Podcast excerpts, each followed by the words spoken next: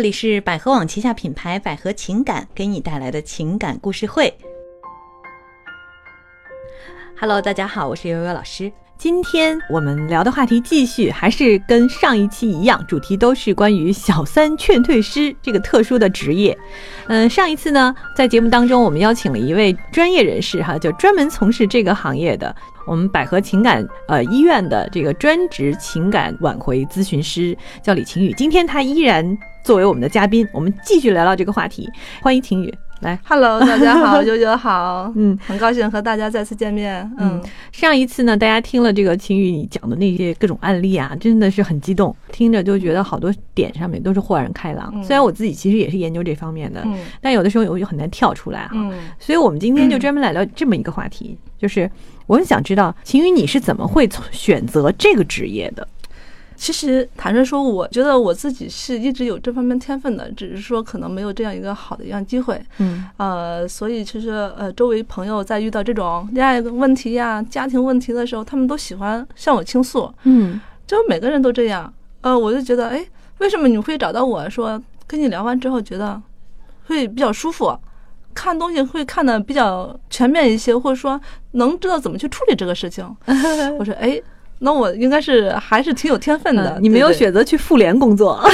这也是我的一个梦想 哦，真的 吗？啊，你也没有选择去街道，像过去像有这样这种天赋的嗯人，可能就真的去做去街道工作了，或者去妇联工作了。那您是不知嗯道，我平常跟那个街道委员会的人还混得挺熟的，真的吗？对，家长里短的事我是参与的也挺多的。嗯， 对。其实，在中国，因为过往我们没有这种嗯这种习惯于寻求情感咨询和心理咨询的这种习惯嘛，对，所以大多数人可能都是在社区里面，就有一些这个呃这个三姑六婆这种呃大妈呀，他们或者大姐、知心大姐啊，他们经常来帮助解决这种家庭问题。从这个角度来看，其实他们是不是也就是你们这个职业过去的前身？嗯，可以说吧，但是我觉得就是他们的这个解决问题只能解决表面问题，嗯，达到就夫妻不吵架了，和好了，但是说能不能解决实质问题啊？那就是很关键了，因为这个实质问题不解决，那后续还会发生类似的这种争吵事件。我们就说要从根本上认识到夫妻之间这种矛盾存在的这样一个事实，一些因素、环境的一些影响都很重要。嗯、我们要是把这个东西，它就像一个坚固的东西，因为长期积累在一起嘛，我们要把它这个坚固的东西打开、掰开了揉碎的说，让大家都能接受，这个东西其实就不存在了。嗯，然后建立一种比较共赢的沟通模式。那其实怎么去建立这种共赢的模式？那么一般会做三点。嗯，第一会列一个计划，比如说啊，我们要沟通了，一定把自己不好的这种情绪清理掉。嗯，因为我们是来说事儿的，不是来吵架的。就讲道理嘛。啊 对，讲道理。然后目的呢？我跟你说这个事儿不是要改变你，我没有企图要改变你，我要做一些自我。呃，行为上的一些调整，你调整了，你才能去让人家去调整。就像有的时候我们一起聊天的时候会说，哎，你觉得我哪儿不好，你可以说出来，嗯啊，我可以改。哎，这个态度是不是就相对来讲就是比较有利的一个？呃，是相对态度是比较好，因为你态度好的时候，才能给对方说下去的这样一个机会，对不对？嗯。嗯然后还有一点就是说，我们在这个呃沟通当中，一定要切记，我们不是来比。谁占上风，谁占下风，或者嗯谁更有道理？ 对，不是来求胜的，我们只是基于事情来沟通。说白了就是就事论事儿。我们在谈论这个事的时候，不进行人身的攻击、嗯指责、诬陷、各种情绪的宣泄。嗯，对，这是我们去沟通的一个前提。嗯，有一种说法说男女之间是一种战争啊，也有人说其实男女之间不是战 争，夫妻和恋人之间其实是最亲密的敌人吧，应该是这 样，嗯最亲密的嗯敌人。那看来还是战争 啊。对。 是战争，其实很很就是类似于我们的战争嘛。比如说，战争之前不可能上来就打，先谈判，嗯谈判不行了开仗。然后其实夫妻沟通也是这种嘛，沟通不畅才会有战争。如果你沟通顺利了，战争就免了。嗯，那战争是有伤亡的。那夫妻吵架其实也是在对你们这种情感维护上是非常不利的，也是有伤害的，有伤害的，嗯、会有疤痕的。是的。对对那么我们就说回来哈，嗯、我听着觉得晴雨说的这些都是非常有道理 哈，我自己就很共很有共鸣。嗯、呃，我想就是你是呃什么时候开始从事这个行业的？要是准确的说，应该是两年前吧。嗯，对，大概两年前。嗯，一个很偶然的机会。其实我是看到这个词的时候，我觉得，咦，怎么真的有这样一个职你业啊？看的就是小三劝退师这个职不是啊，是婚姻家庭咨询啊师，婚姻家庭咨询师对啊对对对对，哎，觉得这是我能干的事情，我觉得我应该能干得很好，在我心里萌发了这样一个呃念想，而且我觉得一定要把它发展成为自己终身的事业来做，嗯所以其实我是会特别关注，就是在平常生活中一些各种夫妻之间这种争吵也好，然后纠纷也好，自己一看到这种纠纷就很容易就进去，就很有意识想去帮人家去调解。同事会问我，哎，你这个人怎么样？我说这个人呢，性格应该还是蛮好 的，沟通起来也行。说我问你他经济情况怎么样，就是 条件反射，就是职业病了，对对哦对，嗯，嗯，就是那个时候就想，就是想到说对我要干这个，对对然后你就会主动去往这个方向走，对，嗯对。嗯。那么在你的职业生涯当中，有没有遇到过就是你觉得比较难解决的，或者是有一个这个从呃呃青涩生疏到熟练的这么一个过程？嗯，也会，因为没有经历的东西，其实就是做起来很难理解，包括这个小三儿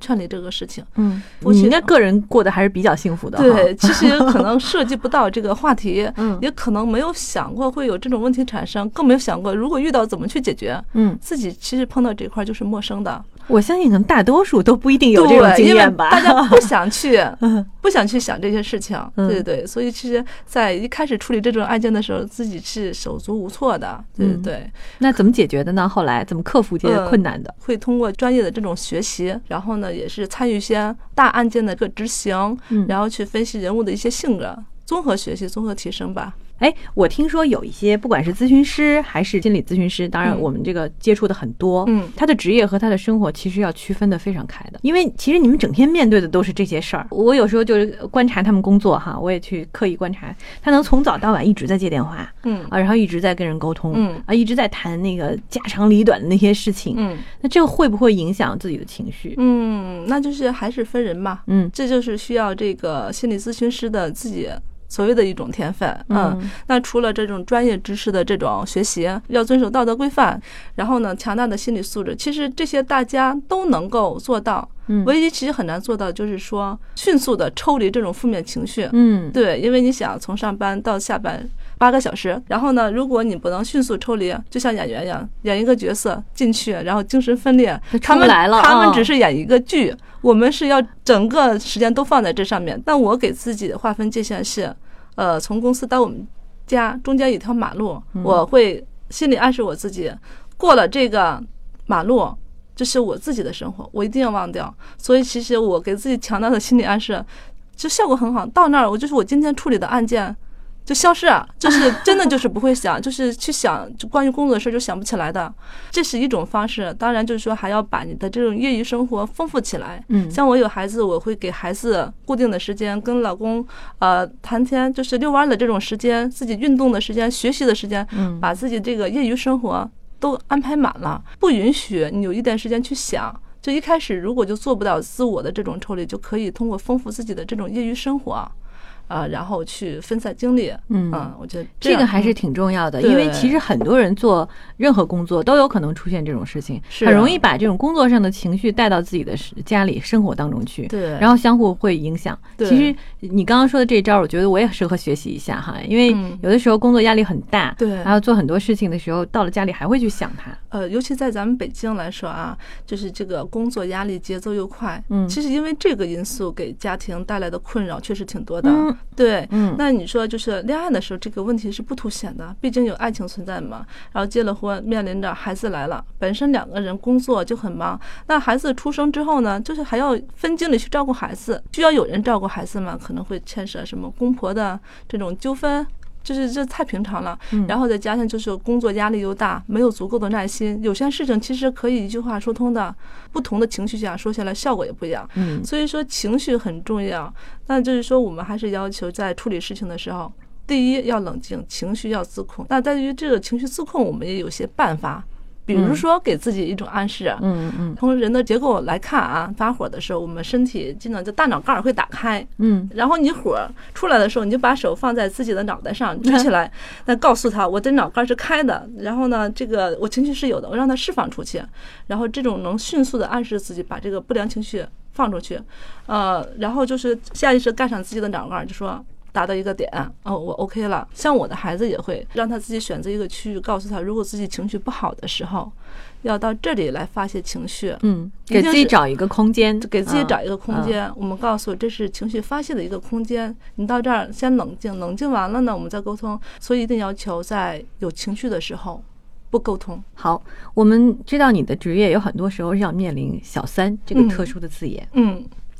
呃，在你从事这个职业之前和从事这个职业之后，你对于“小三”和婚外恋的看法有没有一些变化？嗯，会有。其实大多数人会把这个责任谴责在出轨一方、小三一方，把所有的这种道德舆论压在这个方向，让他们喘不过气来。但实际上，就是说我们经过这种案例的实际接触当中，我们发现，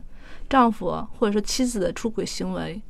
一定是离不开另外一方被出轨方。夫妻相处出现问题，那就是因为夫妻的一种沟通不畅，然后呢，呃，相处的模式不对，永远不在一个频道上，或者说沟通不行的时候，我们就冷战，避免争吵。那我们就冷战了。其实我们认为啊，比起冷战，吵架其实更重要。那关键你会不会嗯吵？至少吵架是交流，对是吧？嗯，吵架要会吵，怎么样才去说叫真正的吵架？吵完架要解决问题啊！如果你为了争吵而去争吵，这就意义不大了，会损伤这个夫妻的感情。所以我们认为，出现小三儿这个事情，一定要有家庭的内省。被出轨方一定也要有责任。那为什么这样说呢？就是说，如果我们不把这个责任就往被出轨方引导的话，那首先这个被出轨一方是不能做到情绪的一个疏导的，嗯他认为他是受伤害了，嗯，所以这是我们一个情绪的一个引导。那就告诉他，他在这个过程中是有责任，他就会想，那有我责任，那我就有些东西我需要承受，那他就能够敞开心，以一种包容的心态做到迎接老公回家这种状态。那如果你的心打不开，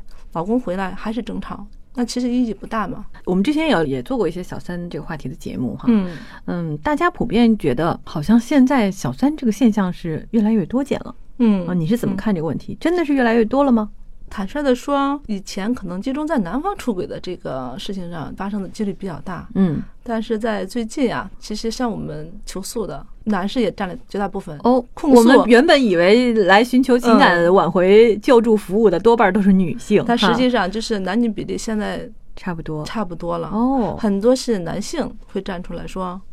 我老婆出轨了，我怎么办？我是要离还是要分？”嗯那这种情况下，我们就要会跟他分析这个利弊啊。实际上，我们认为我们是劝和不劝分的，因为组成一个家庭实际很不容易。我们会询问他，在这个夫妻相处的这个过程中，你们争吵，那争吵的时候，对方对自己的指责是什么样子的，给你贴了什么样的标签儿，对嗯吧？就那同样的道理，让这个男生也内省一下，也内省啊一找一下下你的问题对在哪里。对对对，嗯但是说男方出轨和女方出轨，对于回归这个家庭，它是难度其实不太一样的。嗯，那男生男人出轨之后，他认为只要家庭欢迎我回来，嗯我就会理直气壮的回来。但女性不一样，虽然说现在是男女平等，但是在女性心里还是有一种自卑心理，或者说，呃，地位不如男生高或弱势的这一方。还有一种就来自道德的这种压力，就是女人出轨了，贞洁很重要的，他会把这个负面的东西很夸大。首首先是我出轨了，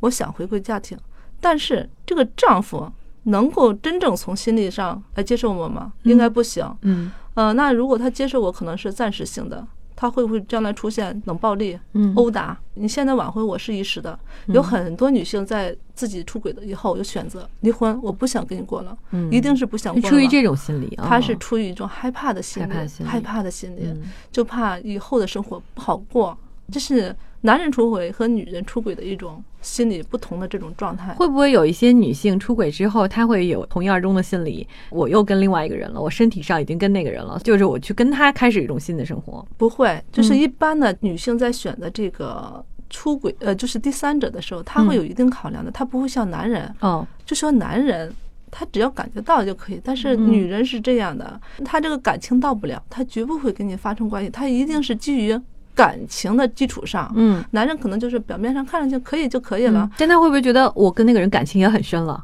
对，嗯所以女性出轨会涉及比到较一个问决题绝一点？就是感情上有转移。嗯，嗯男人可能就是身体上一种变化，嗯但是女人必须是基于感情才出轨的，所以男人也会了解这段说，他心还能回来吗？所以就是说，女性出轨这个问题相对来讲还比较难处理一些。对，相对会难处理，因为男人有障碍，所以女人会更加害怕，哦，就特别难去说服他们。女方出轨之后，这个挽回率会低一些，哦这是中国的这种传统导致的。嗯，做这个职业，如果有一些年轻的朋友，你觉得做这个行业的人要有一定的天赋或者条件？会有一定的天赋，嗯就是比如说啊，你的情商方面要求会高一些，因为嗯你连自己的事情都处理不好的情况下，其实你是没有自身的这种经验。那没有经验，就是说你在处理起来的时候，你可能会套一种模式，不会灵活。那遇到具体问题的时候，不能具体去分析，嗯所以这个行业对于天分。要求是挺高的，还有很多，比如说思维方面对人的把握一个程度，嗯都会有很多方面的要求。很多行业其实大家呃都可以从事，但是这个行业靠天分的东西要多一些。嗯，嗯，如果你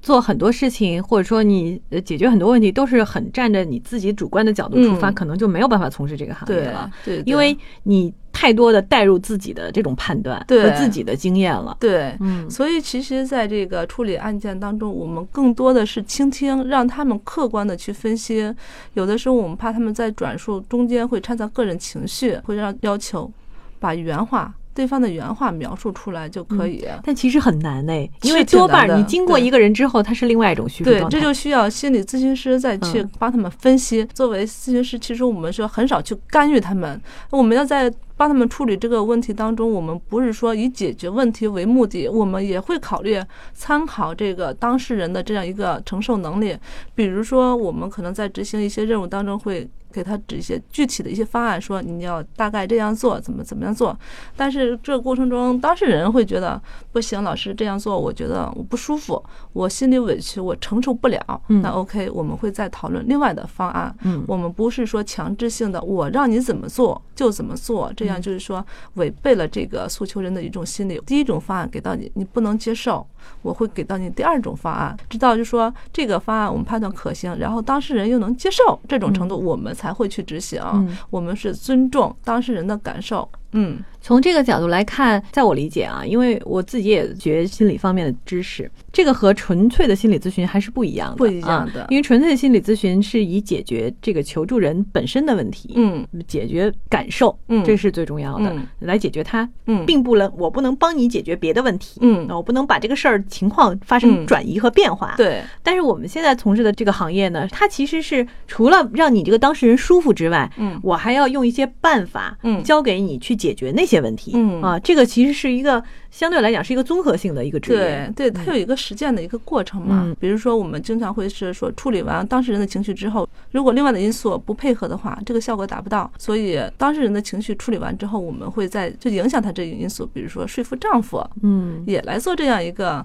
呃咨询。调整嗯，认识到自己的问题，必须是双方都了解自己，然后达成一种沟通机制或共赢的这样一种模式，他们相处的才能和谐，才能说从真正上去解决问题。嗯。我们说自我调整是必要的，但是不是说是全部的。好，那么我们接下来就要不然咱们模拟一下， 因为我特别好 奇，我很想知道李老师说了很多嗯这种各种各样的，包括理论啊，包括他的实践，包括嗯他的一些经验。可能我很难真正的扮演一个求助者的角色，但是我们可以模拟一下。假如我现在是一个妻子啊，嗯然后我可能跟丈夫发生了这个矛盾，嗯啊，吵架了，争吵了，嗯或者干脆就打架了啊。嗯嗯 OK，然后我先给你打电话，嗯因为我们不是有这个呃电话嘛， 是啊我现在通过这种实在自己解决不了问题了哈，然后我先给你嗯拨打打电我话们的四零零电话。啊，拨打四零零电话哈。好，然后李老师接电话了，嗯，你好，呃，这里是百合情感医院，我是情感挽回咨询师李老师。您有什么需要帮助的吗？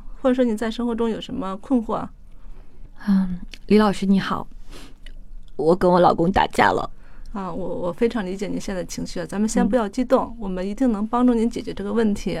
嗯，您先把情况说一说。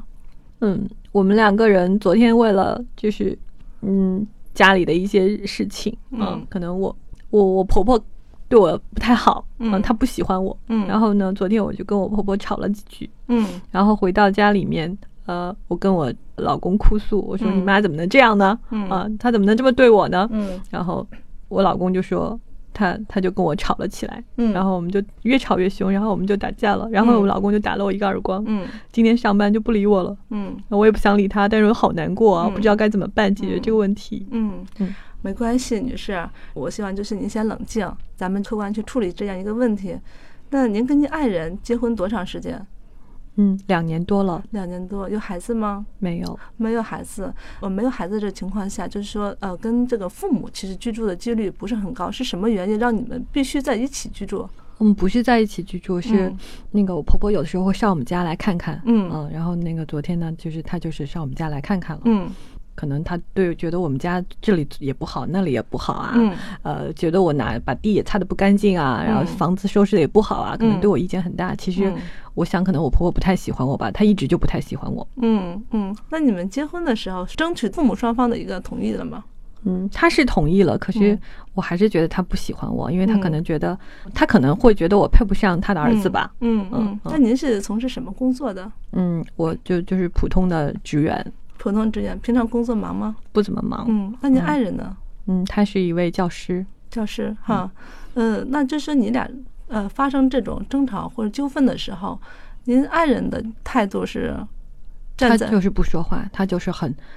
嗯，他他反正就是绝对不会允许我跟他妈妈发生不愉快。嗯嗯，然后他他觉得，因为他的这个妈妈呢，就是他从小就没有父亲啊，嗯他妈妈是一个寡母，嗯一直照顾他。嗯然后他跟他妈妈感情很好，嗯这些我都能理解了、啊嗯。但是有的时候我觉得婆婆真的是很不讲理啊。嗯嗯嗯，明白。那平常您跟您爱人的这种相处模式，比如说咱们抛开呃婆婆这件事儿，那你们平常就是在争吵过程中这种呃沟通模式是什么样的？嗯，她不太理我，嗯她比较内向。嗯然后呢，我呢又比较外向，嗯。所以一直都是经常都是我一直说说说说说，她就不说话。嗯，